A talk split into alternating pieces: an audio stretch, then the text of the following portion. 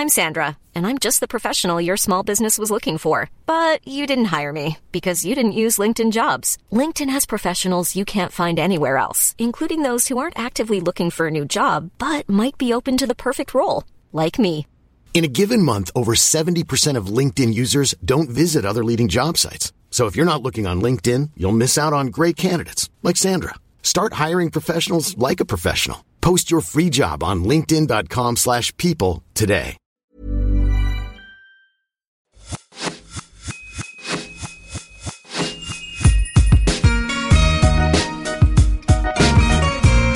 Bonjour et bienvenue sur l'Aléa, le podcast pour maximiser le potentiel de sa vie.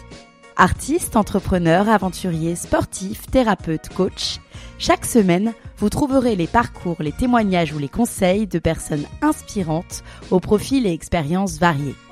Ma mission Vous guider dans vos cheminements, votre épanouissement et la poursuite de vos rêves, quels que soient les aléas que vous pourrez rencontrer.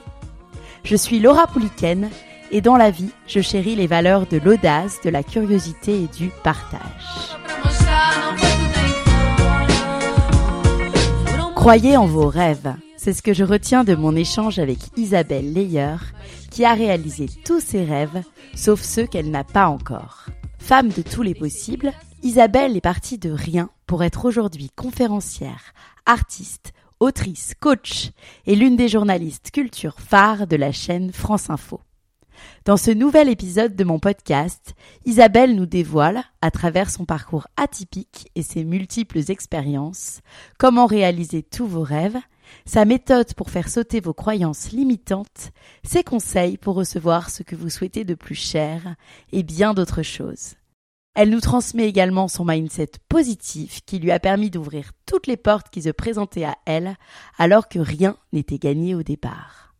Entre nous, j'ai terminé cette interview avec une énergie débordante et le sourire aux lèvres pour le restant de la semaine. Un épisode à écouter, partager, envoyer aux êtres chers. Belle écoute Bonjour Isabelle. Salut Laura. Je suis super heureuse d'être avec toi aujourd'hui sur mon podcast. Je te souhaite la bienvenue. Merci, merci, ravie d'être là. bah, moi aussi, de même. Euh, Isabelle, aujourd'hui, on va parler de ton parcours, bien sûr. On va parler également de ton livre que j'ai entre les mains, Je deviens l'artiste de ma vie. 12 étapes clés pour déplacer des montagnes et réaliser ses rêves. Euh, le podcast La Léa, c'est vraiment le podcast qui va accompagner les auditeurs à être le plus aligné possible et à réaliser ses rêves. Donc je pense que tu es l'invité vraiment parfaite pour ce podcast. Vraiment, ça pouvait pas mieux tomber. Moi, je t'ai connue euh, bah, par ton podcast dont on parlait à l'instant avant d'enregistrer. Euh, ma première question, elle est très simple. Je vais te demander comment tu vas. Ah, mais moi, écoute, ça va super. Euh, je suis en bonne santé. Je vis dans un, une ville que j'aime. Je fais des métiers que, un métier que j'aime, des métiers que j'aime d'ailleurs. Je pense que dans dans le monde, on fait partie des gens tellement chanceux, quoi. Ouais. Que voilà, c'est un bonheur. Merci, gratitude à la vie et gratitude à moi parce que j'ai beaucoup travaillé pour ça. et ben justement, ouais, on va on va parler de, de tout ce travail. Est-ce que tu peux te présenter déjà à mon micro pour ceux qui ne te connaissent pas forcément, qui n'auraient pas euh, vu ton livre dans les rayons ou qui ne t'auraient pas aperçu à la télévision? Ouais, Je suis journaliste, journaliste culture, euh, France Télévisions. Je suis beaucoup sur France Info, la chaîne télé. Je suis aussi artiste, je joue, je chante, je danse. Je suis donc autrice de ce livre. Je deviens l'artiste de ma vie, publié aux éditions Erol. J'ai le podcast qui s'appelle Viser la Lune, où j'interviewe des personnalités aussi sur le chemin de leurs rêves. J'ai aussi une conférence qui s'appelle euh, La magie de croire en ses rêves. Puis voilà, je fais, je fais plein de choses. En fait, je dis je suis une artiste de la vie, c'est-à-dire que je suis mon flot qui est dicté par mon âme et mon cœur, pas des questions de, raison ou de calcul. Juste, je suis mon âme et mon cœur et je pense que c'est le meilleur des chemins. Ton livre justement s'appelle Je deviens l'artiste de ma vie et c'est pour revenir un petit peu sur ton enfance, c'est quelque chose que j'ai l'habitude de faire sur mon podcast, de comprendre euh, les enfants euh, qui se cachent aujourd'hui derrière les belles personnalités que je reçois à mon micro. C'est Pedro Correa, il, il, il, fait tenir des carnets à ses enfants où euh, il note en fait leurs rêves mois après mois, année après année année euh, pour justement ne, que ce soit gravé et qu'ils s'en souviennent et le rêve de le vie relire. Ou ouais. pas, pas dans la nuit. Voilà, le rêve de vie, mm. par exemple, plus tard, je veux devenir comédien ou je veux devenir astronaute. Et en fait, chaque année, il leur fait suivre ce carnet et en fait, pour voir derrière, euh, plus tard, j'imagine, s'y reconnecter, euh, ce qui est ce qui est très juste. Hein. Moi, quand on voit ce que je voulais faire petite, euh, c'est très connecté et j'imagine que toi aussi. Ouais. Euh, euh, dans ton livre, tu parles un peu de ton enfance justement et tu dis j'ai grandi dans une famille où l'amour ne s'exprimait pas, avec des parents occupés à se déchirer et à tenter de joindre les deux bouts plutôt qu'à prendre soin de ses enfants. On comprend que tu t'es aussi battu pour faire ta place. Et j'ai envie du coup de te demander justement d'interroger la petite fille que tu étais, Isabelle. Euh, est-ce que petite tu avais justement des rêves? Est-ce que justement est-ce que tu avais l'opportunité d'en avoir Mais les rêves m'ont sauvé la vie en fait. C'est-à-dire que dans un un environnement où t'es pas aimé, t'es, euh, y a, enfin en tout cas dans la perception que j'en avais, il y a rien quoi. T'es seul, t'es pas aimé, t'es pas bien, tu te sens pas bien dans ta peau, etc. Euh, soit tu, tombes, soit tu te raccroches à quelque chose. Et moi, la chance que j'ai eue, c'est qu'il y avait la télévision et qu'à travers la télévision, j'ai vu des gens faire des choses incroyables, des familles aimantes. J'ai vu le monde en fait et plein de choses positive. Et même si ce n'était que des fictions, hein, développement personnel, on sait que le cerveau ne fait pas la différence entre quelque chose d'imaginé et de réel. Et donc moi j'y ai cru vraiment et je me suis raccrochée à ces rêves à fond en me disant mais plus tard je serai heureuse, plus tard je serai heureuse. Pas étonnant que je travaille à la télévision aujourd'hui parce que c'est vraiment une de mes matrices. Et puis petite, ben je chantais, je dansais, je jouais, mais c'est aussi une façon de s'évader. Petite, euh, j'apprenais les programmes télé par cœur et je faisais l'animatrice, etc c'est rigolo parce que c'est ça aussi. Donc voilà, euh, ces, euh, toute cette imagination, cette créativité dans ma tête qui s'est vraiment énormément développée, question de survie, finalement, a fait qu'aujourd'hui j'ai une super vie. Et c'est ce que je disais assez récemment, c'est que finalement, merci à la vie, merci à mes parents, merci à, à, à, moi, comme je disais, c'est que grâce à ça, pas à cause de ça, grâce à ça, j'étais obligée d'aller chercher des ressources ailleurs, en moi aussi parce que j'ai compris que personne m'aiderait et que bah, si j'avais envie d'être heureuse dans la vie, bah fallait que j'aille les trouver en moi et par le travail aussi beaucoup. Donc finalement, et c'est intéressant de le voir comme ça parce que hum, on a tendance à dire oui, mais si mes parents avaient fait ceci, euh, si si si si si, oui, mais tout ça fait qui tu es aujourd'hui. Donc utilise ça. Moi finalement, cette solitude que j'ai envie de dire même, m'a donné de la force et euh, bah aujourd'hui euh, ça fait de moi qui je suis à toujours trouver des solutions à tout et à pas me laisser décourager à la première euh, à la première déconvenue et, et à me dire que bah, le moindre petite chose que j'ai c'est formidable parce que je sais d'où je viens sais d'où tu viens, ouais. Et tes parents faisaient quoi d'ailleurs dans la, dans la vie Écoute, ils avaient une, une boîte de gestion immobilière mais euh, mon père a été malade assez rapidement, donc c'est ma mère qui a tout géré euh, toute seule. Et puis finalement, euh, elle est partie faire autre chose chez son frère. Et c'est là qu'à 18 ans, je me suis retrouvée. c'est pas, enfin voilà, toute seule à Bruxelles, puisque j'ai grandi à Bruxelles et que ma mère et mon frère sont partis. Et débrouille-toi, ah, sans argent. Et qu'est-ce que tu as fait justement? Est-ce que tu avais déjà bien en évidence tes rêves en tête ou tu te disais bon, peut-être que je vais devoir poursuivre un peu par la raison pour euh, avoir euh, de l'argent? Est-ce que tu croyais aussi à, tes rêves euh, pour, pour, pour vivre, pour vraiment vivre? En fait, ce qui est fou, c'est que j'avais des rêves, mais quand tu as 18 ans, que tu retrouves toute seule au monde et que tu sais pas ce que tu vas faire, en fait, ils étaient là, mais si tu veux, n'étaient pas très concrets, c'était un absolu. Et ce qui a été génial, c'est que la première année, ben il a fallu que je gagne ma vie, donc j'ai fait des jobs, mais vraiment, mais à la con quoi, et horrible parce que j'avais pas de qualification. Et euh, à côté de ça, je dansais, je faisais des spectacles, etc. Donc ça me permettait de, de arrondir mes fins de mois.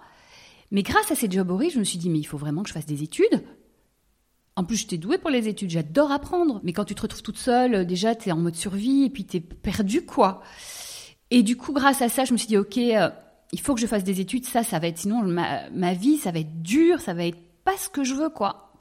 Et ce qui est fou, c'est qu'en développement personnel, on dit quand tu as une envie, une passion, un projet qui est juste pour toi, qui est vraiment aligné à qui tu es, eh bien, l'univers entier va conspirer pour t'aider. Hmm. Et je l'ai vérifié mille fois. Et en l'occurrence, à 18 ans, je me dis, OK, il faut que je fasse des études.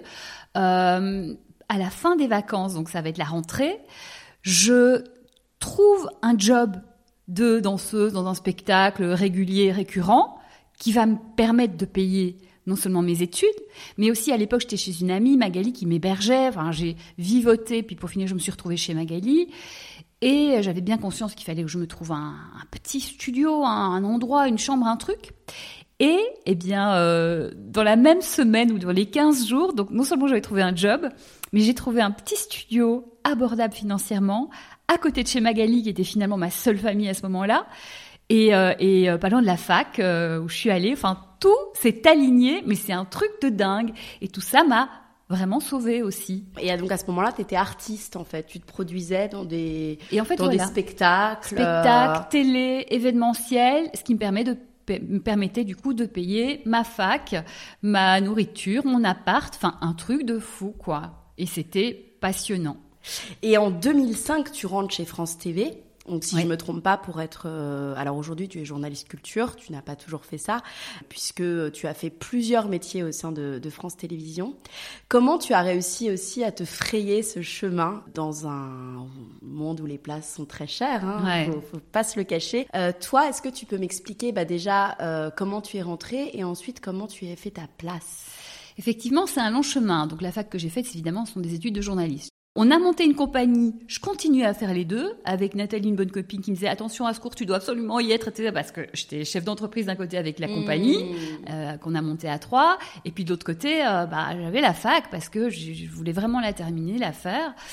Euh, et puis à un moment, bon voilà, j'ai fini par tourner en rond, même si on faisait des shows de plus en plus grands. On a été la compagnie officielle de la télé belge, on a dansé, chanté, joué devant des shows avec parfois 5000 personnes, enfin des trucs de fou, quoi.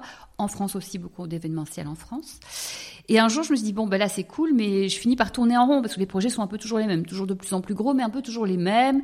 Et puis, je gérais les artistes, ils n'étaient pas toujours très sympas et pas conscients de la chance qu'ils avaient de m'avoir parce que vraiment franchement je faisais tout pour eux et donc de fil en aiguille je me suis dit bon là faut que je, je parte c'est quoi mon prochain rêve? Ah bah oui mon rêve c'était de vivre à Paris et de travailler à France Télévisions le rêve de mes 18 ans quand je voyais envoyé spécial à la télé et c'est pour ça que j'ai fait journaliste et du coup je débarque à Paris et je trouve un, un, petit job dans une radio la radio du voyage. Je me dis bon déjà c'est génial parce que j'ai pas fait beaucoup de journalisme. Je faisais des piges pour remplacer les copains par passion pendant que je faisais euh, l'artiste euh, et la prod et tout, mais euh, j'ai pas été euh, des années journaliste. Quoi. On m'a donné ma chance, merci Marcel et Stéphanie de la radio du voyage, mais c'était pour 3-4 mois, c'était juste un, un, un, contrat comme ça, puis plus rien. Et donc un jour, j'envoie donc à la sortie de ce contrat des CV à la terre entière. Euh, je vivais chez une copine qui m'avait prêté son appart. C'était mode débrouille, hein, parce que moi je suis arrivée à Paris, j'ai tout laissé à, à Bruxelles en disant, ok, ça on a tout monté à trois.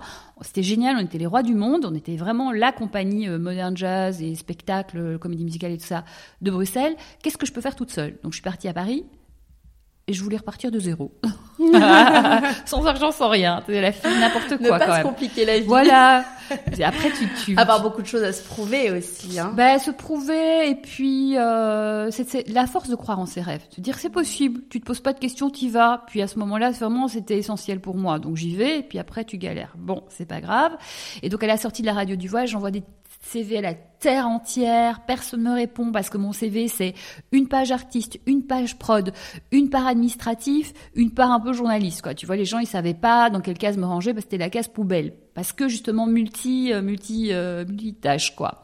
Et un jour je rencontre Frédéric Pralet Dujol qui à l'époque était à la radio non la télévision Festival parce que il trouvait justement mon CV intéressant, des gens polyvalents comme ça.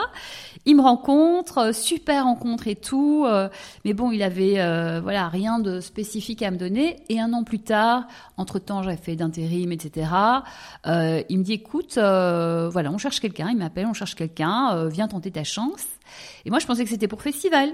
Je fais OK, nickel. Et puis je, je regarde, je me renseigne un peu pour préparer l'entretien, et je me rends compte que c'est France Télévisions. France 4, chaîne du groupe France Télévisions. Mon rêve. Là, je fais, oh my god! J'arrive au truc, à l'entretien, je dégomme tout. Prenez-moi, vous n'allez pas le regretter, etc. ils m'ont prise, ils ne l'ont jamais regretté.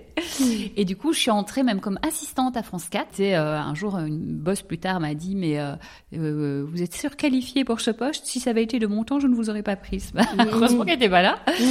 Et du coup, bah, au fil de, fil en aiguille, bah, en fait, j'ai vraiment travaillé comme une folle. Donc j'avais deux directeurs à l'époque. Je travaillais pour deux directeurs. Les autres assistants n'en avaient qu'un. Et pourtant, j'allais euh, chez les filles en disant euh, les filles, euh, on, va tous, tous nos boss vont au MIP, donc le marché justement de la télévision, etc. à Cannes.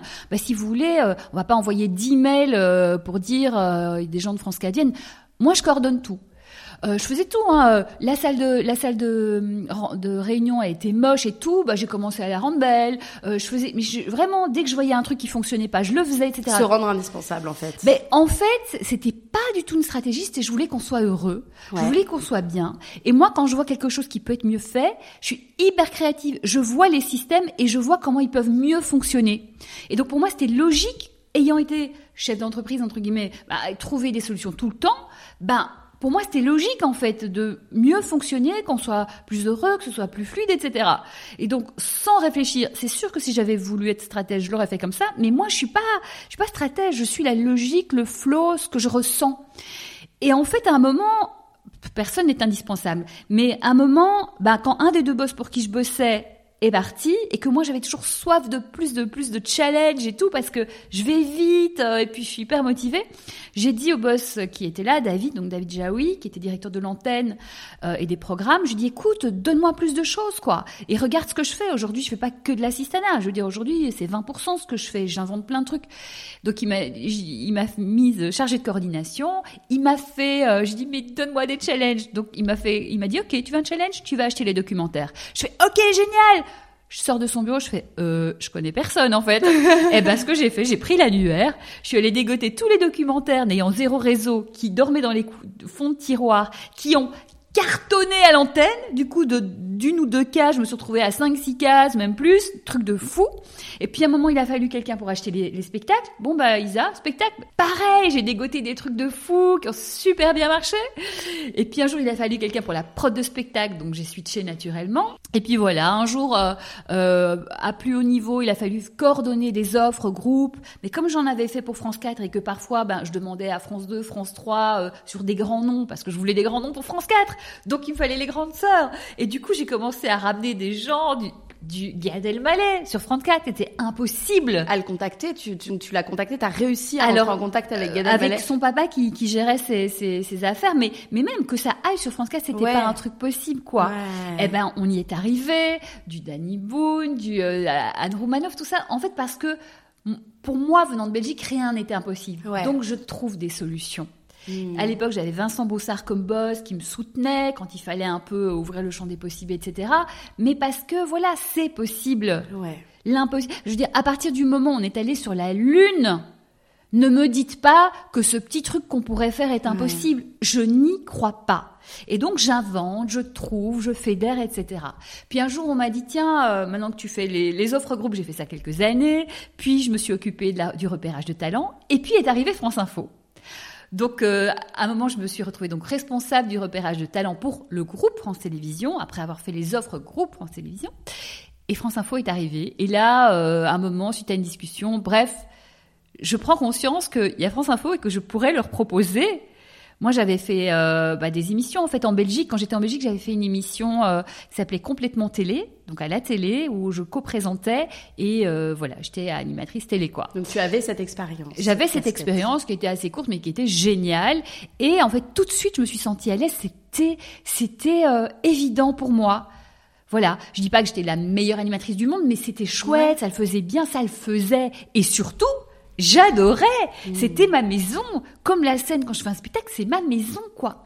Et du coup, France Info est arrivé. Je fais, OK, je vais proposer une émission. Donc, je envoie un mail à Jean Chrétien, qui était euh, à la direction de l'antenne. Et je dis, écoute, voilà, euh, voilà tout ce que j'ai fait.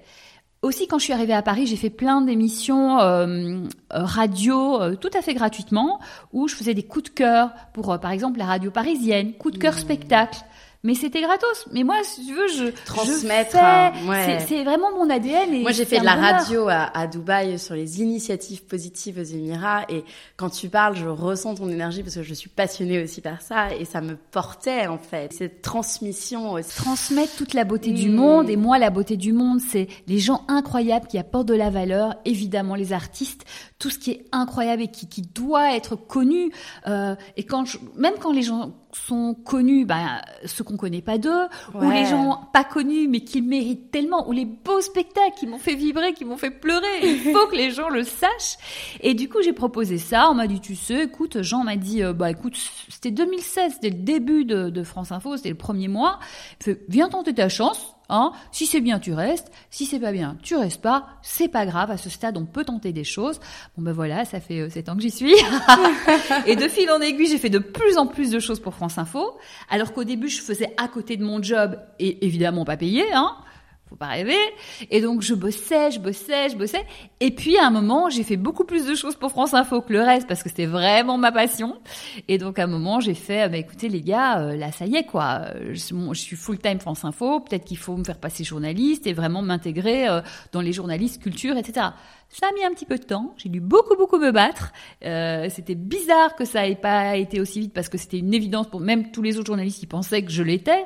Journaliste à France Info, France Télévisions. Euh, maintenant, je suis dans le, le pôle euh, groupe euh, culture, les journalistes culture de France Télévisions. Ça a été vraiment un, même un combat euh, contre la justice, on va dire. Justement, on va en Mais j'ai pas lâché. Parce que je pense que c'est l'origine de ce livre. Alors, l'origine de ce livre, en fait, c'est pas tout à fait ça. C'est pas tout à fait ça. J'ai juste envie de revenir sur quelque chose que tu as dit. Au début, tu n'étais pas payé pour te battre et pour tout ce que tu as mis en place. Et c'est au fur et à mesure que ça a marché. On entend beaucoup, et même moi, j'avais une coach en développement personnel que j'ai reçue sur le podcast, Anne Gazobon, que j'adore, que je respecte énormément, mais qui me disait au bout d'un moment, Laura, il faut arrêter le gratuit. Est-ce que justement pour toi et pour tous ceux qui nous écoutent, je sais qu'il y en a énormément qui se cherchent, tentent des choses sur lesquelles pour le moment ils sont pas encore payés, mais c'est leur rêve. Toi, ta vision par rapport à ça Moi, le gratuit, je trouve ça super pour se former, pour montrer ce qu'on fait, carte de visite.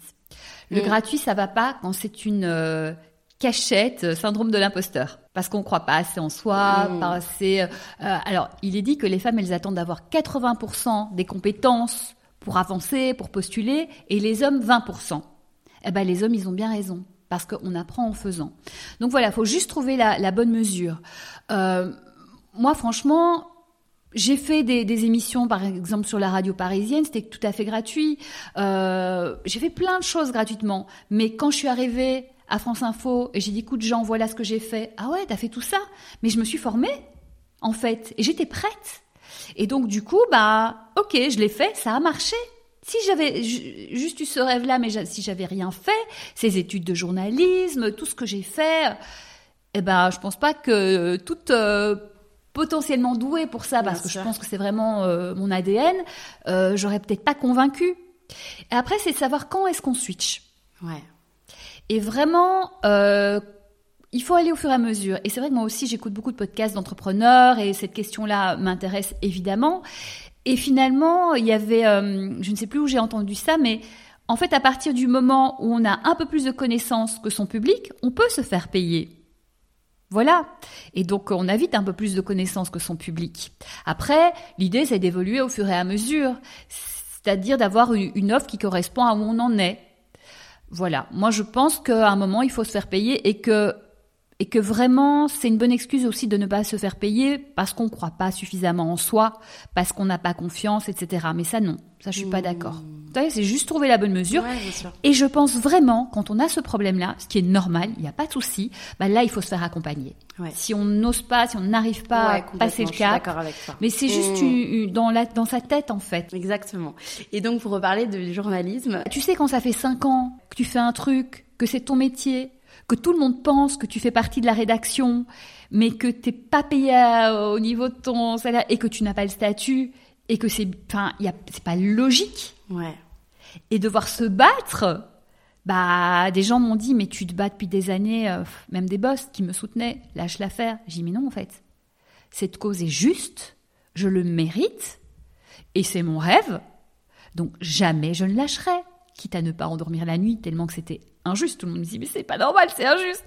Ben oui, mais euh, dans les gros systèmes comme France Télévisions, qui est une boîte que j'adore, qui a plein de merveilleux côtés, eh bien c'est vrai, quand on est une femme, quand on n'est pas la fille de, la femme de ou quoi que ce soit, aussi quand on euh, peut-être que je n'ai pas eu sans doute que je n'ai pas euh, assez mis le point sur la table.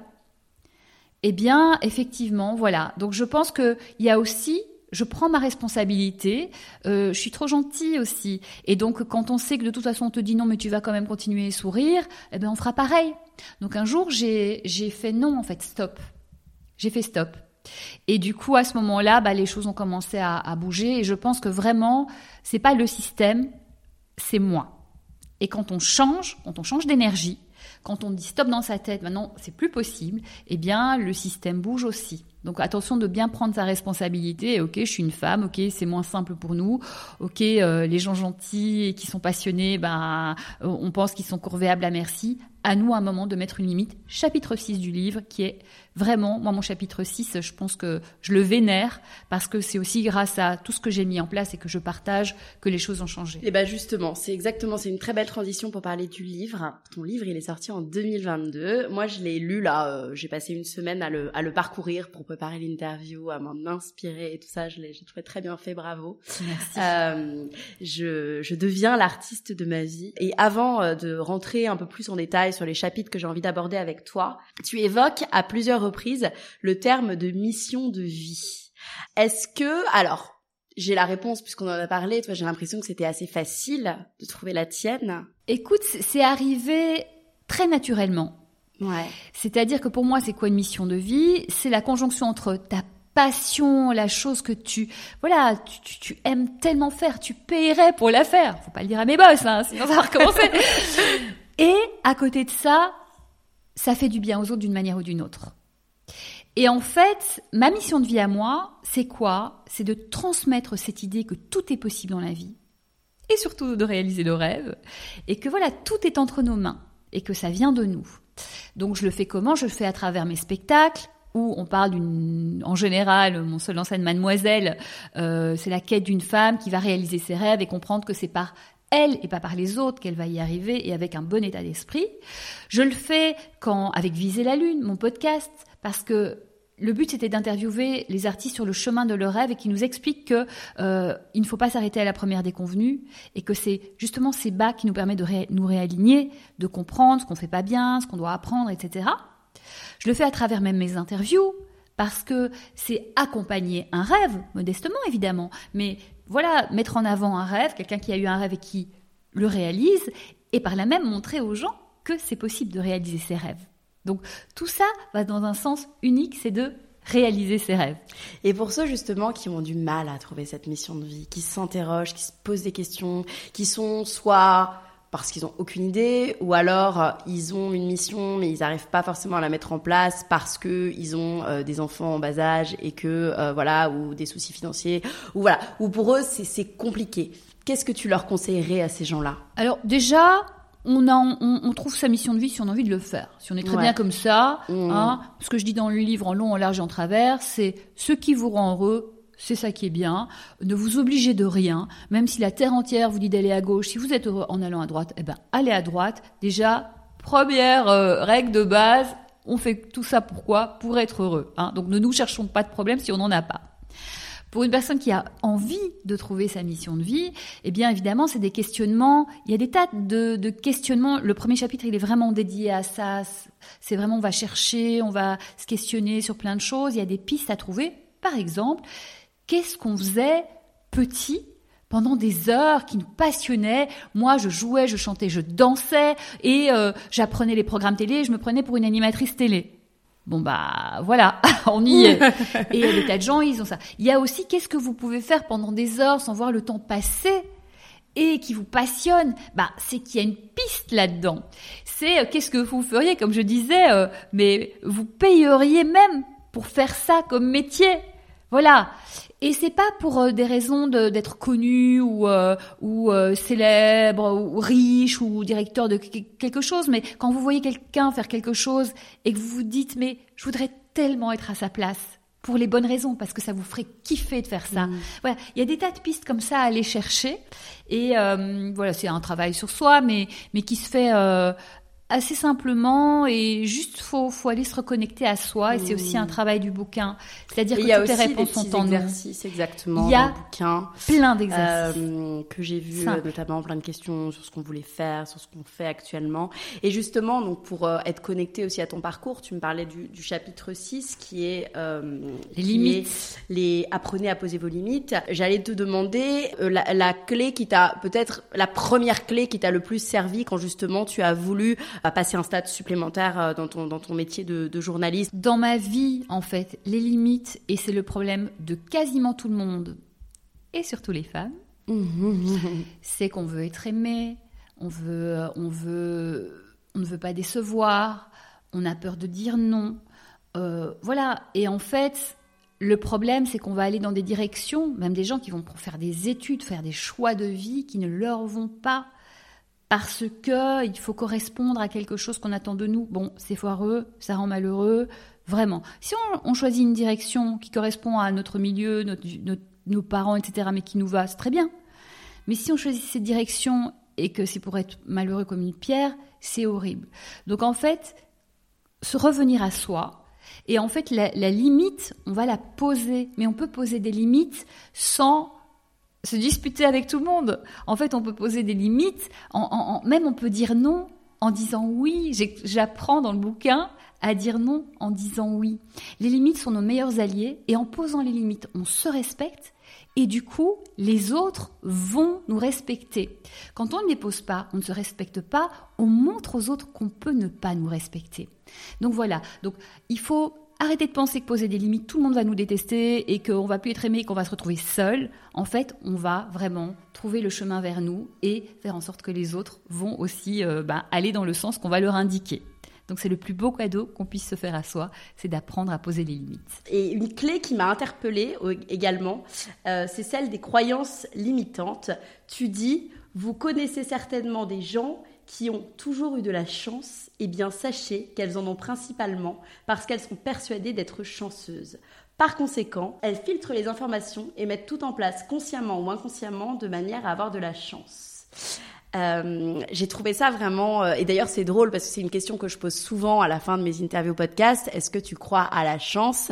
Et donc ça m'a, ça m'a particulièrement interpellée, et j'ai envie de te demander comment on les déconstruit ces croyances limitantes et comment toi tu as pu les déconstruire pour parvenir bah, à, tes rêves. Hmm. En fait, euh, bah, comme tout le monde, hein, quand j'étais petite, euh, bah, pas comme tout le monde, peut-être comme certaines personnes, je pensais que j'étais pas capable, que j'étais pas euh, aimable, que voilà, vraiment rien quoi. Et au fur et à mesure, en faisant des choses, en avançant sur le chemin de mes rêves, mais moi je suis dans l'action. C'est pour ça, moi j'ai lu des centaines de livres de développement personnel qui m'ont vraiment aidé, mais la majorité n'avait pas d'exercice. Et du coup, je crée moi-même les exercices à partir de ces bouquins. C'est pour ça que dans mon livre, il faut des exercices. Je voulais des exercices et c'est ça qui va changer la donne. Donc au fur et à mesure, j'ai mis en place des choses qui ont fait que bah j'ai je me suis rendu compte que c'était possible. Et donc j'ai changé mes croyances limitantes qui me disaient tu n'es pas capable. J'ai fait bah en fait, je suis capable. D'ailleurs, euh, une des choses que je dis, c'est quand la petite voix vous dit euh, non, tu n'es pas capable de faire ça, remplacez-la par ok, rappelle-toi de quoi tu as été capable. En fait, tu as réussi à faire ça, tu as réussi à faire ça, et on a en général tous vécu des choses beaucoup plus dures que ce qu'on on va, euh, on, devrait faire là, et ce qu'on voudrait faire là, où on se sent limité. On a dépassé tout ça, donc on a toutes les capacités. Donc c'est se rappeler tout ce qu'on a réussi à faire. Et plus on y croit, plus ça marche, et, euh, ça marche avec la chance. Et moi, j'ai j'ai une anecdote énorme qui fait que vraiment c'est euh, finalement la loi de l'attraction, c'est-à-dire ce qu'on aimait nous revient. Et je l'ai vraiment expérimenté. Et en lisant le livre sur la loi de l'attraction, je me suis rendu compte que je mettais en place tout ça et que effectivement ça marchait. Et une des choses toute simple, un jour, euh, c'est euh, pendant deux semaines où vraiment j'étais à fond là-dedans et je recevais plein de cadeaux de la vie, euh, des réductions, des trucs, des machins, un truc de fou quoi. Et un jour, je vais dans, un petit un petit resto à emporter et je commande mon plat et je le prends et en fait j'attendais un cadeau Mais parce que j'avais eu tellement de Oh, cadeaux oui. cette semaine-là que j'attendais mon cadeau, c'était normal. et en fait, je prends, je vais pour payer et tout, et la femme, elle me regarde et elle prend un, un petit dessert euh, et elle me dit tenez, c'est un cadeau. Et j'ai fait mais c'est dingue parce que c'était Ouais. évident que je fais ah Ouais. merci, merci, mais tu sais pas étonnée Oui, parce que je devais avoir mon que- cadeau. et je suis sortie de là, je me suis dit c'est incroyable. Ouais. Un autre truc, c'est que un, I'm Sandra, and I'm just the professional your small business was looking for. But you didn't hire me because you didn't use LinkedIn jobs. LinkedIn has professionals you can't find anywhere else, including those who aren't actively looking for a new job but might be open to the perfect role, like me. In a given month, over 70% of LinkedIn users don't visit other leading job sites. So if you're not looking on LinkedIn, you'll miss out on great candidates like Sandra. Start hiring professionals like a professional. Post your free job on linkedin.com/people today. Un matin, je me réveille et je, suis- pas. euh, en général, je me réveille, je suis hyper contente, hyper positive, etc. Et ce jour-là, je sais pas pourquoi je suis pas bien. Bon, moi, je suis vraiment alliée de mes émotions. Mes émotions me disent quelque chose. Qu'est-ce que tu veux? Mais là, j'essayais de décrypter. Je, je comprenais pas. Mais pourquoi tout va bien? Je sors de chez moi. Je fais OK, Isa, souris à la vie si tu veux qu'elle te sourie. Je prends un grand bol d'air. Je souris. Et on sait qu'en fait, quand on sourit, hein, le cerveau, il... le cerveau, il reçoit Mmh. le message que les, les muscles sont connectés au cerveau et inversement. Il reçoit un message, ok, ça va. Donc je commence à sourire, j'étais consciente de ça. Et j'avance dans la rue. Et là, je passe devant un, un café pas loin du métro. Et là, il y a euh, cinq gars en costard qui me voient et ils me font Hé, mademoiselle, vous voulez un café? Euh, Bah écoutez, non, désolé, je suis pressée. Ok, hop, je descends dans le métro et là il y en a un qui me suit. Mademoiselle, vous êtes trop charmante. Voici mon numéro. Rappelez-moi, rappelez-moi. Ok. Et en fait voilà. En fait j'ai- amené. Ouais. Si j'étais passée, bon, j'ai pas rappelé, etc. Ouais, et puis voilà. Mais si j'étais passée devant ce métro en tirant euh, la gueule, bah il se serait jamais rien passé. Donc finalement c'est qu'est-ce qu'on aimait. Exactement. Voilà. Et tout ça, bah, c'est pareil avec la chance et c'est pareil avec tout, c'est y Ouais. croire. Mais pas y croire bêtement euh, en attendant Non. derrière son téléphone euh, parce que rien va se passer euh, si, si on verrait, mais émettre des choses. En mettant Et de l'action. Mm. En agissant et aussi Mm. en, en faisant en sorte que les choses se passent. Si on veut, euh, j'en parle dans le bouquin, on a un rendez-vous pour un boulot et que on arrive en retard, mal habillé, on n'a pas, on s'est pas donné les chances de, on n'a pas préparé le rendez-vous, bah c'est facile de dire qu'on n'a pas de chance. Tu t'es pas donné les moyens. Donc la chance, elle s'accompagne, elle se travaille, elle se prépare, elle s'anticipe. Voilà. Elle se travaille tous les jours, mais c'est aussi, euh, et c'est Natacha Calestrémé que j'ai interviewé sur le podcast aussi, euh, qui dit supprimer aussi les paroles négatives, euh, d'être toujours dans, enfin, alors dans la mesure du possible, mais d'être toujours dans le, dans les paroles positives. Tu vois, elle, elle dit même, faut pas dire j'ai les boules. Supprimer les expressions comme ça qui peuvent même créer des choses. Dire j'ai les boules. Euh, Je ne suis pas je ne suis capable, pas je suis nulle. plein de choses en fait. oh, je suis con. vraiment, ou alors tout de suite remplacer par, euh, voilà, je suis con. C'est hyper facile de se le dire tout de suite. Non, je ne suis pas con, et remplacer toujours euh, ce qui nous vient naturellement en négatif par le positif. C'est la base de la euh, psychologie positive. Ça, c'est vraiment la psychologie positive. C'est vraiment la base. mm, Et moi, ça, ça fait longtemps que, que Natacha Calestrémé est super. Je l'ai interviewée assez récemment. Elle est vraiment incroyable. Et on a fait une signa- co-signature de nos livres. Ah. Et j'entendais les gens qui disaient Vous m'avez sauvé la vie, parce qu'elle, c'est des protocoles médicaux. Oui, c'est vraiment oui, sur la oui. maladie. Vous m'avez sauvé la vie, vous avez sauvé la vie de quelqu'un. que je- Elle est, elle est géniale, cette femme. Et donc, cette psychologie positive que moi, j'ai vraiment mise en place il y a des années, c'est, je l'ai lu. D'ailleurs, c'est un chapitre du livre aussi. Mais complètement. Mm. Et c'est-à-dire que vraiment, ça, c'est un message qu'il faut dire à tout le monde. Moi, j'ai aussi changé ma vie en changeant mes formulations. Et je dis, hein, comme tout le monde, je suis pas forcément quelqu'un d'hyper positif. Maintenant, je suis la personne la plus positive que je Ouais, connaisse voilà. au monde. Voilà, ça, ça se change. Et ça se change par de la conscience. C'est-à-dire Mm. que bah, tu vas parler, tu vas dire Ah zut, là j'ai parlé en négatif. Comment je pourrais le dire en positif? Ok. Et chaque fois Ah, comment je pourrais le dire? Et puis à un moment, ça devient naturel. Et, Mm. et vraiment, ça te transforme. Ça, c'est un truc à faire aussi. Exactement. Et j'ai aussi envie de parler avec toi de la créativité qui arrive en deuxième position. Alors moi, c'est très naturel pour moi d'être créative parce que de par mon métier, voilà, je lance plein de projets, je fais plein de choses. Mais bon, finalement, on se dit pas que, que, que c'est si important. Est-ce que tu peux me, me, voilà, me donner quelques tips? Bien sûr, il y en a beaucoup dans le livre, hein, mais un, un avant-goût. Euh, comment on fait au quotidien pour développer cette créativité et surtout comment on la fait perdurer? Alors déjà, la créativité, c'est vrai que c'est, ça paraît bizarre d'arriver tout de suite comme ça dans le livre. Mm. Mais en fait, le problème, si on est coincé dans un problème, dans un cercle, dans sa vie, c'est qu'on n'a pas trouvé d'autres solutions. Donc pour trouver d'autres solutions, il faut habituer son cerveau à aller s'ouvrir, à ouvrir le champ des possibles et en inventer d'autres. Et ça, on peut l'apprendre. Ça veut dire, moi, c'est des exercices très faciles à mettre en place dans sa vie quotidienne, mais qui vont changer la façon dont le cerveau va fonctionner. Ça va être par exemple, bah, au supermarché, tu vas acheter d'autres aliments que toujours les mêmes aliments qu'on mange tout le temps mmh. et inventer des choses, mélanger différemment, ouvrir les possibilités. On est sur des rails dans la vie parce que ça nous sécurise. C'est normal, mais il y a des endroits où on n'a pas besoin d'être sécurisé. Franchement, euh, ta mmh. nourriture, tout va bien, quoi. Mmh. Tente des choses. Pareil pour les vêtements. En fait, on tourne toujours avec les mêmes vêtements hein, qu'on nettoie, qu'on lave et qu'on remet dans son armoire. Et puis, on ils sont au-dessus, c'est eux qu'on voit. Et en fait, on a 150 autres vêtements qui blindent nos armoires. Ben, franchement, ben, ressortons tout. Ceux dont on n'a plus besoin, on peut les donner, les vendre. Déjà, ça va faire de la place. Et on verra encore mieux ce qui nous reste. Et surtout, ben, allons chercher les autres vêtements qu'on va mettre, qu'on va assortir différemment, etc. Euh, inventons des surprises pour les copains. Faisons des surprises aux copains. Inventons des trucs. Les cadeaux, plutôt que toujours être dans les mêmes, euh, un bon pour un massage ou, euh, ou je sais pas quoi, eh ben, invente un truc, crée des trucs. Moi, j'adore aussi faire des blagues aux copains.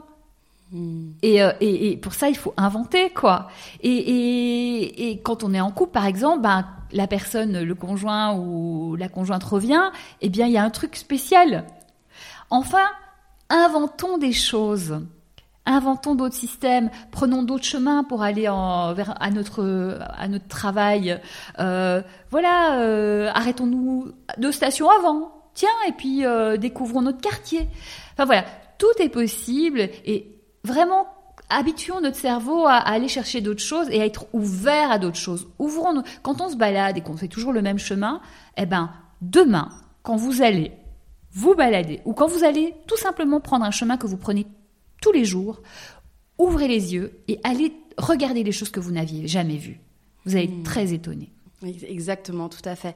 Et j'ai envie de finir sur une clé que, que j'adore et que je fais pas assez et que je pense qu'on est collectivement euh, pas assez à, le faire. Et pourtant j'ai l'impression que je le fais mais je pense que je le fais pas assez. C'est euh, c'est le fait de demander en fait pour recevoir c'est ce que tu dis. Euh, et pourtant je suis convaincue en fait que ça fait partie de la réussite. Moi il y a plein de personnes que j'ai voulu interviewer sur le podcast auxquelles j'ai demandé et si je leur avais pas demandé bah elles seraient jamais venues sur le podcast. Et pourtant parfois il y en avait ça me semblait presque impossible parce que elles sont dans la lumière ou des choses comme ça. Toi euh, Comment, euh, déjà, bah, dans le cadre de ton métier, est-ce qu'il t'est arrivé de demander et, derrière tu as récolté en fait des fruits de, cette demande? Et comment on demande de la bonne façon pour que ça ah, se, pour que ça, ça vienne? Alors, demander pour recevoir, déjà la base, euh, ne dites pas non à la place des autres. Hmm. C'est-à-dire que euh, n'ayez pas peur de déranger. Effectivement, il faut demander gentiment, de la bonne façon, sans être envahissant, etc. Mais laissez à l'autre le choix de dire oui ou non. Mais parfois, comme on a peur, comme euh, voilà, on a peur de recevoir un non. Mais c'est pas grave, ça n'a tué personne. Et puis euh, le oui est possible. Donc déjà tentez ça. C'est D'ailleurs, Laurent Gounet, qui euh, préface mon, livre, qui est juste un auteur génial, dans L'homme qui voulait être heureux, pour les personnes qui ont peur de ça, de demander pour recevoir, bah, dans L'homme qui voulait être heureux, il y a, vraiment tout un parcours d'un monsieur qui pense que euh, tout le monde va lui dire non, et en fait, il comprend pas, mais tout le monde lui dit oui, et c'est mmh. vraiment génial comme exemple. Euh, après aussi, bah, moi, dans mon cas, ce qui est incroyable, c'est que moi, chaque semaine, sur France Info, j'amène des gens hyper connus. Ils hallucinent France Info, tout le monde, les autres journalistes, tout le monde hallucine. Mais en fait, la différence entre eux et moi, c'est que moi, je pense que c'est possible. Et donc, au fur et à mesure, j'ai évolué au fur et à mesure. Donc, j'ai commencé par des gens un peu connus, puis un peu plus connus. Les attachés de presse m'ont découverte, ils ont aimé la qualité de mes interviews, ils savent que c'est toujours hyper bienveillant. La chance que j'ai aussi, c'est que je suis artiste, donc les artistes se sentent vraiment compris, se sentent compris. Enfin voilà, ils sentent qu'on a un langage commun, donc évidemment ça aide. Mais euh, j'ai eu James Blunt, oh Daniel Auteuil, Virginie Efira, euh, Pierre Ninet. Julien Claire, enfin plein de gens incroyables. Et là, euh, il y en a d'autres gens qui, d'autres qui arrivent parce que j'ai cru que c'était possible. Et puis après, j'ai prouvé petit à petit aussi. C'était un long chemin avec les attachés de presse, d'être en confiance. De, de, de, de, Maintenant, ils savent qui je suis, ils savent ce que je fais. Et chaque fois, les artistes, ils ressortent de là, ils sont hyper contents, ils se sont sentis respectés, compris, accueillis. Mais ça vient du fait que j'ai cru que c'était possible. Voilà, ouvrir le champ des possibles, ne pas dire non à la place des autres, tenter, et puis euh, aussi demander pour recevoir, ça peut être dans notre sphère privée aussi, c'est-à-dire qu'on n'est pas des télépathes, on attend que l'autre réponde à nos besoins. Bah désolé, hein, euh, l'autre il sait peut-être pas, hein. il, il voit par son prisme, comme moi je vois par mon prisme. Donc si je ne dis pas à l'autre, ce en couple par exemple, ce, ou en amitié, ce dont j'ai envie, ce dont j'ai besoin, bah comment voulez-vous qu'il sache? Bah en fait c'est pas grave de communiquer, au contraire c'est chouette parce que c'est partager de soi. Et, euh, et au, risque, au pire, on a un nom, bah franchement, euh, au moins tu sais, t'as pas de regret. Tout à fait. Aujourd'hui, tout ce que tu as mis en place dans ton métier, donc ce que tu expliques dans ton livre, tu as vu vraiment un changement, quoi, un avant et un après. Bah, Comment déjà, ça se... Déjà, le livre, juste pour dire comment il est né, Oui, ce qu'on l'a évoqué. c'est vrai. Euh, moi, en fait, c'est une époque où je- donc j'ai fait une année d'études de coaching, Ouais. un truc hyper sérieux, hein, c'est pas une Mmh. pochette surprise de trois semaines, avec euh, vraiment mais euh, des séminaires, des interventions, on a dû coacher, on a été coaché. À la fin, euh, on a dû faire un mémoire de fin de- d'études de, coaching, un examen, enfin des examens. Bref, le truc hyper sérieux, passionnant. Et donc après, j'ai évidemment coaché plein de gens. J'ai vu que c'est incroyable le coaching, c'est presque miraculeux. Moi, j'ai vu des vies changer en 3-4 mois. Mais même moi, j'étais là, euh, c'est dingue. Donc voilà. Et puis à un moment, France Info venait de commencer. Je commençais mon spectacle Mademoiselle, spectacle musical. Je suis seule en scène avec un musicien. Un truc de fou, magnifique, mis en scène par Philippe Davila. Un bijou, on a d'ailleurs été nommé au Petit Molière, qui racontait, qui disait aux gens, croyez en vos rêves, mais quel bonheur ce spectacle. J'avais ça et ça, donc deux challenges immenses pour moi. J'ai dit bon, euh, je vais me concentrer là-dessus parce que c'est énorme et que bah si tu donnes pas les moyens, bah ça peut rater aussi. Hein, donc euh, voilà. Et du coup, je me dis bon bah je ferai du coaching plus tard, je reprendrai plus tard parce que c'est un des plus beaux métiers du monde. Ça aider les gens à déployer leurs ailes et à avoir la vie à laquelle ils aspirent, c'est juste dingue quoi. Et du coup, je me dis ouais mais moi je peux pas m'arrêter d'aider les gens.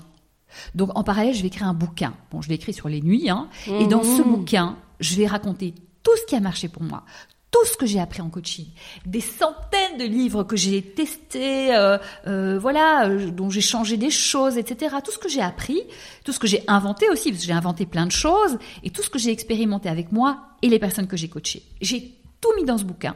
Je voulais qu'il soit simple, accessible à tous, avec plein d'exercices, parce qu'on peut lire le meilleur livre de développement personnel du monde. Si on ne l'expérimente pas, si on ne l'implémente pas dans sa vie, eh ben on l'oublie au bout de 2-3 mois. Et c'est normal.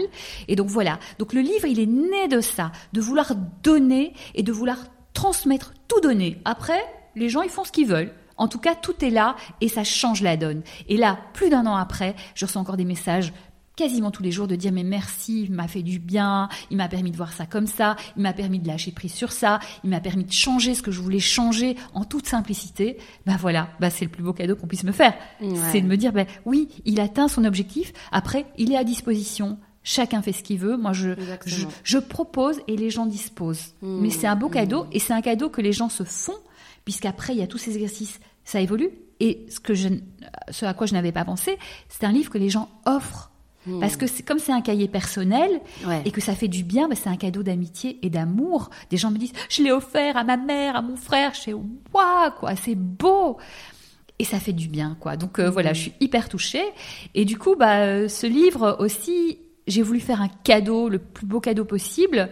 Et c'est plein de cadeaux que je reçois en fait, de par tout ce que les gens me rendent, de par les rencontres, quand je vais faire des signatures, des conférences où le livre est, relié puisque c'est le, complément. Derrière, euh, on échange avec les gens après la conférence, mais aussi derrière, ben, le livre, je peux le etc. Donc les gens, on échange. Même des gens qui l'ont déjà, déjà, acheté, qui viennent euh, pour que leur dédicace, et qui me disent oh mais merci, ça fait trop de bien, etc.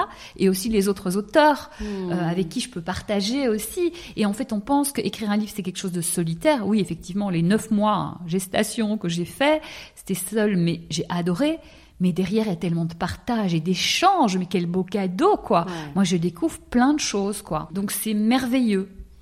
Ouais, de savoir qu'on aide autant de personnes avec un, un travail, un, un, simple livre, finalement, c'est c'est c'est incroyable. Mais c'est vrai que que vraiment pour pour le pour l'avoir lu et pour continuer à le lire parce qu'il va rester sur ma table de chevet, je pense un bon moment. Il a il a vraiment euh, beaucoup de de valeur. J'ai envie de finir par euh, par deux petites questions avant de poser les questions que je pose toujours à la fin de, de chacune de mes interviews c'est j'ai reçu beaucoup de slashers sur mon podcast. J'ai reçu euh, Anne Solange Tardy, Marielle Barbe qui a écrit un livre Profession slasher, qui est vraiment en fait le profil, je dirais même de l'avenir. Hein. Aujourd'hui, on est on, on, cumule les slash c'est ce qui c'est ce qui est le plus recherché dans les entreprises, ces profils slasher. Euh, moi, je suis euh, moi-même slasheuse. Donc moi, j'ai envie de te demander, toi qui as aussi ce profil slasher, comment tu organises euh, tes journées et tes secrets en fait pour mener à bien chaque slash sans t'éparpiller? Alors déjà, la première chose, c'est que donc slasher, faire plein d'activités, slash une autre activité, slash une autre activité, etc on est comme ça des profils, on a mm. plein de passions, plein d'envies, la vie c'est court, on a envie de faire plein de choses. Mm. Ça c'est un profil. Mais je voudrais dire aux gens qui ne le sont pas que c'est très bien aussi. Oui, bien sûr. Parce qu'il y a mm. des gens qui culpabilisent de pas faire plein de trucs en même temps. Ces gens-là, ils les feront plein de tous ces trucs, mais ils les feront les uns à la suite de mm. l'autre. Mais c'est important de leur dire que chacun fonctionne différemment et que c'est super comme ça aussi. Bah, je pense que c'est plus simple pour eux déjà d'être spécialiste. Moi, parfois, je, ça me. En fait, on est tous différents et c'est important d'accepter comme on est, mm. tel qu'on est, parce que tant qu'on l'accepte pas, on peut pas être heureux avec soi-même et bien dans sa vie. Mm. Et qu'on on a vite fait de se comparer et qu'en fait c'est la moins bonne idée du monde parce que euh, si on essaye d'entrer dans des pantoufles qui ne sont pas les nôtres, on sera jamais bien. Donc vraiment, on est comme on est et on suit son flot et voilà. Allons comme ça et c'est très bien d'être euh, monotache. De toute façon, on fera plein de choses dans sa vie, donc on, sera slasher au bout de, la vie, on aura fait plein de trucs ou pas en fait. Peu importe, le but c'est d'être heureux. Exactement. Alors, slasher, donc une fois qu'on euh, a accepté qui on est, et ben moi je suis obligée d'accepter d'être slasheuse et c'est pas forcément simple parce qu'on a plein de trucs euh, dans tous les sens, et en même temps je pourrais pas faire différemment parce que je serais malheureuse de faire qu'un truc, je me sentirais enfermée et, et, et, pas libre. Et moi ce qui m'arrange bien dans le dans le fait d'être slasheuse, c'est que tout est lent dans la vie. Le monde est lent, je trouve. Eh bien, pendant qu'un truc traîne, traînouille, eh bien, je peux, je peux avancer et attendre la réponse ou la confirmation ou je sais pas quoi.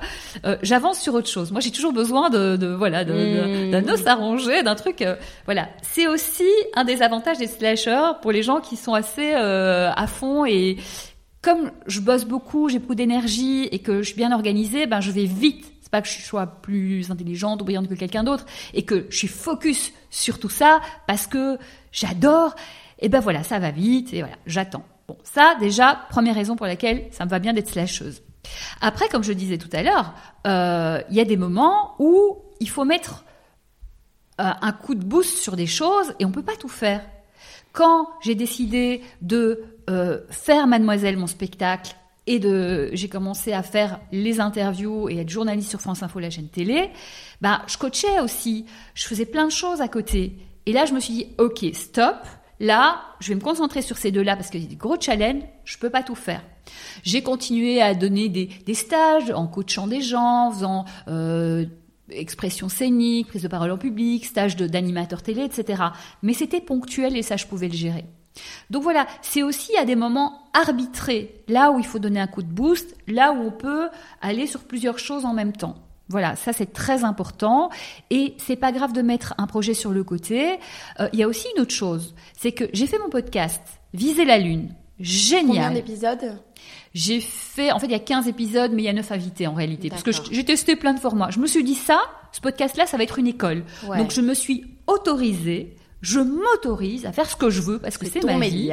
et je me suis autorisée à tester un épisode, deux épisodes, enfin différents formats parce que je voulais expérimenter.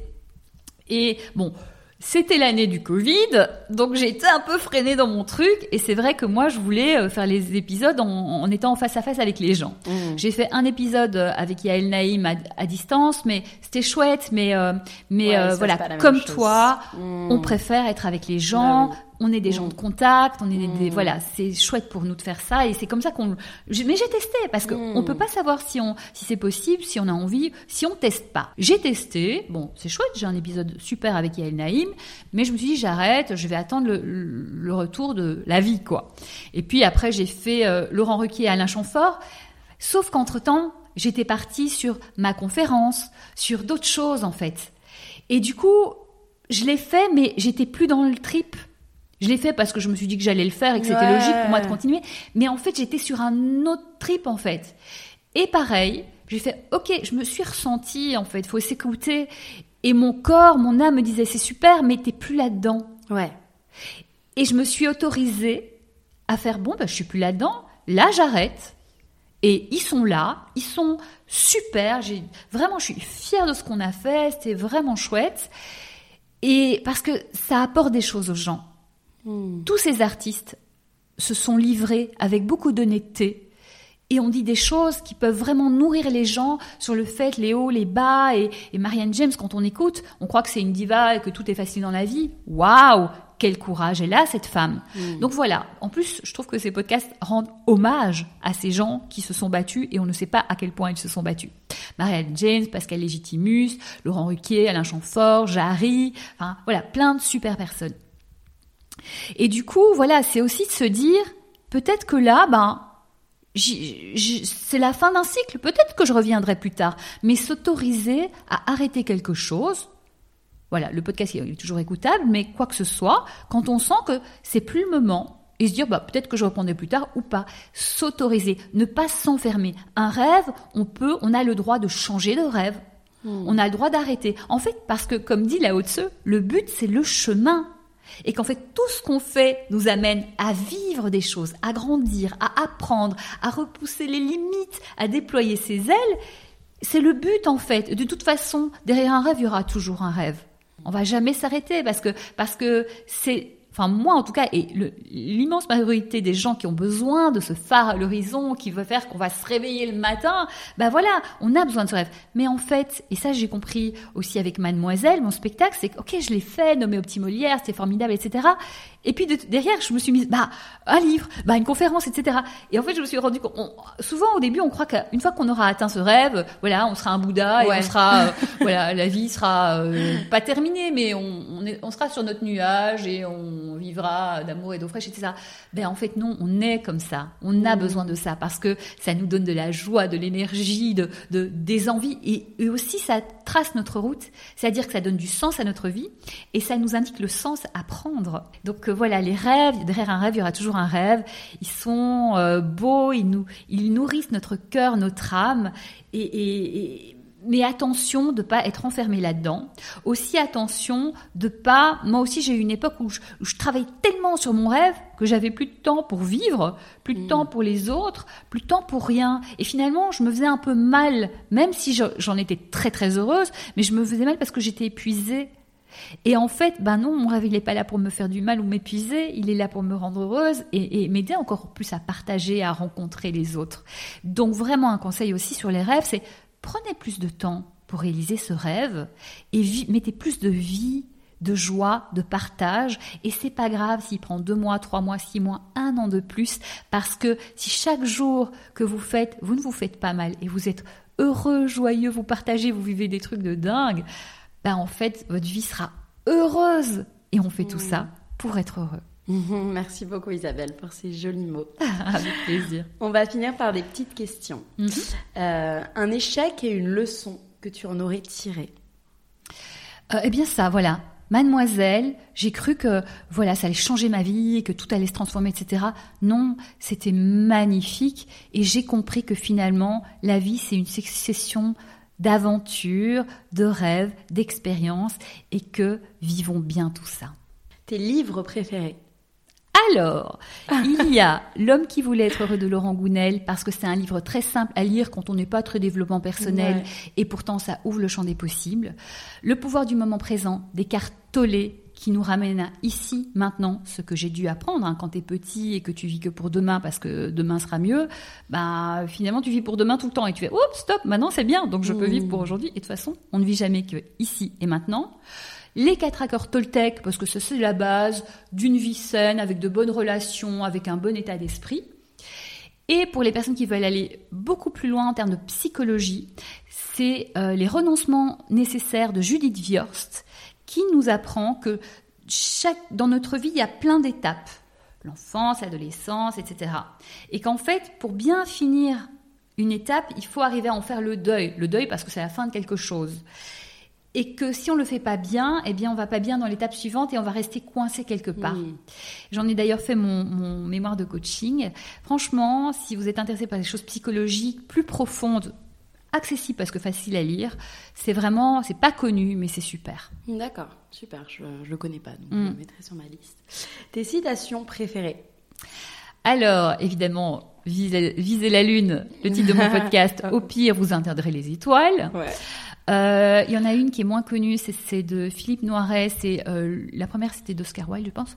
Celle-ci, c'est euh, le chemin est court. Essayons de le faire en première classe. Euh, voilà, faisons les choses joliment, quoi, euh, bien humainement. Euh, voilà, cette classe humaine, évidemment, c'est moi ce que j'entends avec de bonnes valeurs et voilà, une belle vie comme ça, c'est beau. voilà, déjà, c'est pas mal en fait. Ces deux citations que j'aime énormément. Est-ce que tu as ou tu as eu des mentors? Tous ces livres en fait, mm. tous ces livres. Et puis moi en tant que femme, quand je voyais que ce soit de Madonna à Oprah Winfrey, euh, à Mireille Dumas en télévision, euh, voilà, euh, Lady Gaga, toutes ces femmes qui prennent leur vie en main, qui à une époque où c'est quand même les hommes qui détiennent les clés et encore un peu aujourd'hui malheureusement, mais euh, même si euh, les hommes, je les aime beaucoup, il n'y a pas de souci, mais je pense que ces femmes-là nous montrent que c'est possible. Et je trouve que vraiment, il faut qu'on prenne notre part, parce que c'est trop facile de dire c'est parce que je suis une femme, et que on génère aussi. Moi, j'ai plein de copines, je le vois. Euh, et sans doute que je l'ai fait aussi, qui se limitent elles-mêmes, qui disent non, mais moi je suis pas comme ça, mais on te demande pas d'avoir les dents qui rayent le, le, parquet, juste Juste demande pour recevoir. On en parlait. Juste crois que tu es capable. Donc voilà, je pense que toute femme comme toi, comme toutes ces femmes qui montrent que c'est possible, eh bien, merci à elles. Et euh, c'est pour ça aussi que j'accepte aussi plein de podcasts, mais aussi d'hommes aussi, mais parce que moi aussi je suis une femme et je, veux, je veux dire à toutes ces femmes que c'est possible. Donc voilà, chaque femme qui fera un pas en avant, eh bien, bravo à elle et merci à elle, vraiment. Les questions que l'on te pose le plus euh, Comment tu fais pour faire mille choses en même temps Vous avez la réponse dans le podcast. Voilà. Euh, voilà, ça c'est vraiment une question qui revient. Euh, comment comment tu fais pour avoir tous ces artistes incroyables Comment tu as fait venant de nulle part en fait pour te faire ton chemin et toujours en étant quelqu'un de positif, sympa et qui aide les autres. Et ça, j'y tiens vraiment. Donc ça, c'est des questions qui reviennent. Exactement. Est-ce que tu crois à la chance? Alors on en a déjà parlé. Bah, j'y crois, mais je crois que c'est que nous y contribuons énormément. Lisez le livre. Elle passe pour tout le monde, mais il faut savoir la saisir. Exactement. Et puis et puis on, on la met en place. On crée les conditions de son existence. Ton prochain rêve? Pourquoi un seul? J'en ai plein. Moi, j'ai envie de, développer euh, la télévision parce qu'il y a plein de choses à faire aussi, de mettre encore plus les artistes ou les gens en avant, les gens qui font des belles choses et qui contribuent joliment à ce monde. Euh, continuer euh, la conférence, transmettre, vraiment contribuer à transmettre quels que soient les moyens inventer d'autres moyens, voilà, et être ouverte, partager aussi, faire des collaborations avec plein de gens qui ont des choses positives à, à transmettre aussi, pourquoi pas sur scène, pourquoi pas euh, contribuer, pourquoi pas participer euh, à une série, un film, parce que je suis aussi artiste et que j'ai des choses à, à, partager, incarner un personnage, enfin voilà, je pourrais durer longtemps, euh, donc on va là, mais, mais tout est possible. Et ma dernière question, qu'est-ce que pour toi maximiser le potentiel de sa vie?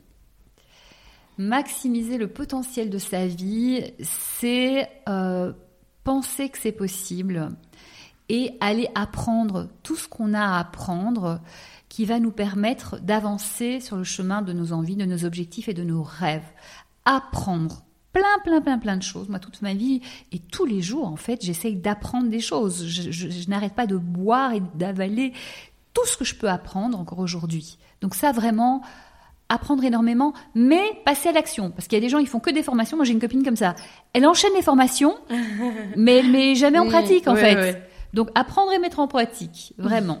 Merci beaucoup Isabelle. Merci à toi et merci à vous d'avoir été avec nous jusqu'au bout. C'est un bonheur de, partager tout ça et croyez en vos rêves, vraiment, c'est possible. Et d'ailleurs, on peut te retrouver sur Instagram. Instagram Isabelle Layer, bah, à mon nom sur tous les réseaux en fait. Vraiment, je, la pensée du dimanche là, euh, euh, qui inspire, qui ouvre aussi le champ des possibles, et je réponds à tous les messages vraiment parce que j'adore partager et, j'adore ces, ces échanges quoi. C'est beau.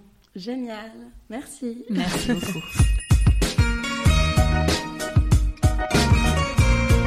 Cet épisode est maintenant terminé. En espérant qu'il vous ait plu, je vous donne rendez-vous maintenant sur le compte Instagram lalea.podcast pour découvrir les coulisses de l'interview.